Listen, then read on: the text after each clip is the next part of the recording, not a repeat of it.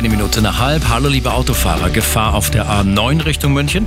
Da liegt ein Radlauf auf der Fahrbahn zwischen Allershausen und Kreuz Neufahren. Bitte Vorsicht.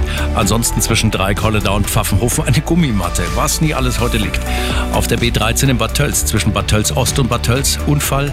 Hier eine Vollsperre. Rettungsfahrzeuge im Einsatz. Bitte denken Sie an die Rettungsgasse. Die 304 München Freilassing zwischen Reitmering und Gabersee in beiden Richtungen ebenfalls eine Komplettsperre nach schwerem Unfall. Feuerwehr ist vor Ort und regelt für Sie den Verkehr. Wenn Sie es schneller haben wollen, bitte umfahren Sie weiträumig.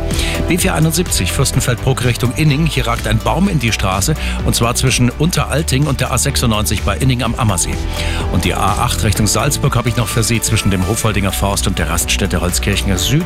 Rechte Spur blockiert, da gab es einen Unfall. 20 Minuten verlieren Sie hier. Dann haben wir die aktuellsten Blitze.